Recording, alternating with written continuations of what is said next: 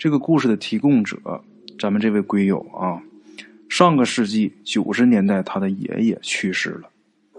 那个时候啊，龟友的大爷已经很有钱了，做生意的啊，所以啊，马上就想给老人找一块风水宝地。那年头啊，不知道啊，这个他大爷是怎么想的，就总觉得这个南方什么都特别发达。于是啊，这位风水先生。这位高人也是从南方请来的，倒不是说这个南边的先生不好啊，主要是他大爷找这个先生的方式他就不对。什么呢？他找先生这方式就是谁要的价高，谁就是本事大。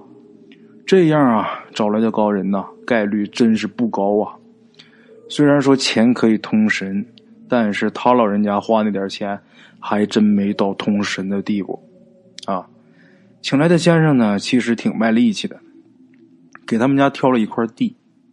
做生意的人呐，都比较信这个。鬼友他大爷呀，自己也懂一点只不过没那么精深。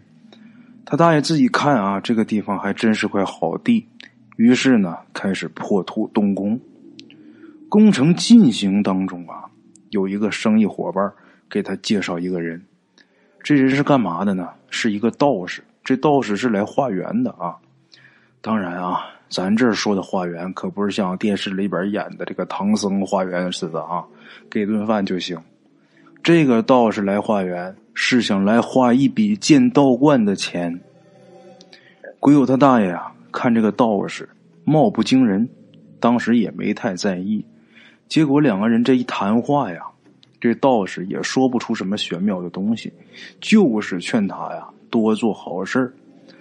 然后鬼友他大爷想让这个道士帮他算点什么呀？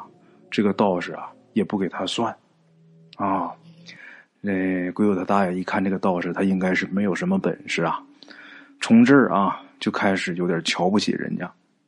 但是看在这个生意伙伴的面子上，给这个道士掏了一万块钱。要说啊，这当年那也真是不少啊。上个世纪九十年代的事儿哈，那个时候一万块钱很多呀。啊，那个时候万元户很厉害，他大爷说给人家一万就给人家一万，在当时来说呀，已经是很不小的一笔数目了。按理说呀，这个道士化完缘他该走了啊，就在要走的时候，这个道士想跟大家辞别一下，因为他这个收完钱了是吧？要走了，怎么着也得跟人告个别呀。道士跟大家道别的这一天。鬼友他大爷这天正好在坟地的工地上，道士啊到这儿来，本来是想跟他告别的，但是来这个地方打眼一看，就说不好，你这块地呀不适合葬人。鬼友他大爷心里想啊，挺不高兴的哈，我让你给我算个卦，你都不会，现在你又会看风水了。见面的时候我提过坟地呀。你也没接茬啊，啊，所以说这个时候这道士说你这地方不适合葬人，鬼友他大爷啊也没理他。道士呢倒也没在意啊，就是一个劲儿的劝，就说你这坟地不能在这儿建。最后啊一看，鬼友他大爷一直不肯改，也不听他的话，这道士急了，就说行，你不改也行，您把。您老爷子的生辰八字告诉我，也就是咱们鬼友的爷爷呀，啊，出于礼貌，鬼友他大爷呀，还真把他自己父亲的生辰八字告诉了这位道士。道士看完八字，告诉鬼友的大爷，如果这个八字的人葬在这个地方的话，一定会伤后人。伤的是哪一位呢？他生前最喜欢谁，伤的就是谁。要是说别的八字啊，我这儿还有补救的办法，但是这个八字必须得停工。鬼友他大爷呀，当时根本不听这个道士他那一套，啊。间断解说，到了下葬那天，很正常啊，什么事都没有。鬼友他大爷啊，这心呐也就放下了。因为老爷子最疼的就是自己的大孙女，也就是鬼友他大爷的独生女。话说呀，他们那个地方有过风俗，下葬七天以后啊，家里的男丁要去祭拜，长子和长孙要给上供。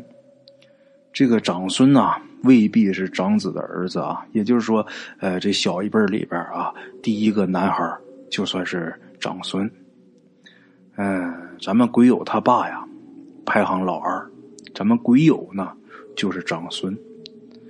上供呢要上老人爱吃的东西。那天去上供啊，他们家属都很虔诚，唯独呢上供的这个东西啊，老头最爱吃鸡蛋。但是呢，他大爷心想啊，现在咱们条件好了，上供这贡品呢就上几个鸡蛋，你多丢人呐。于是啊，他花钱买了不少好东西。哎，咱们来说一下哈，他们上供的时候呢是这样的：长孙呢是一件一件的摆贡品，同时啊嘴里边念念叨叨的，就说爷爷呀，您放心走吧，我们这边都挺好的，就是怎么怎么着啊。这时候长子呢要一直跪在坟前，倒三碗酒摆好。等这个贡品再摆好以后啊，然后再开始烧香磕头啊。那天呢，他们也是这个流程。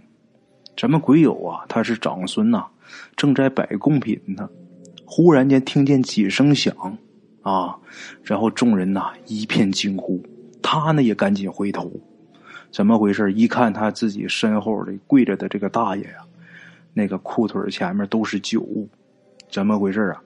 刚才那三声响啊，原来是摆的那三个酒碗，不知道怎么自己就三个碗都炸了。这事儿啊，挺奇怪的。咱们想一想啊，这碗它又不是密闭空间，而且倒的这个酒啊，也都是低度酒，天气又不是极冷或者极热的时候，这碗它怎么就炸了？咱打比方说，即便是炸，你炸一个倒没什么。这三个碗同时都炸了，这时候家里就有人说了：“啊，这个老爷子老人家他爱吃鸡蛋，咱没给拿，估计是挑理了啊。咱们拿了一堆花里胡哨的东西，老头生气了。大家一想也对，反而啊，这时候这些后人有点高兴，为什么呀？这证明了这块地方啊风水好啊，不然死了的人他能这么显灵吗？”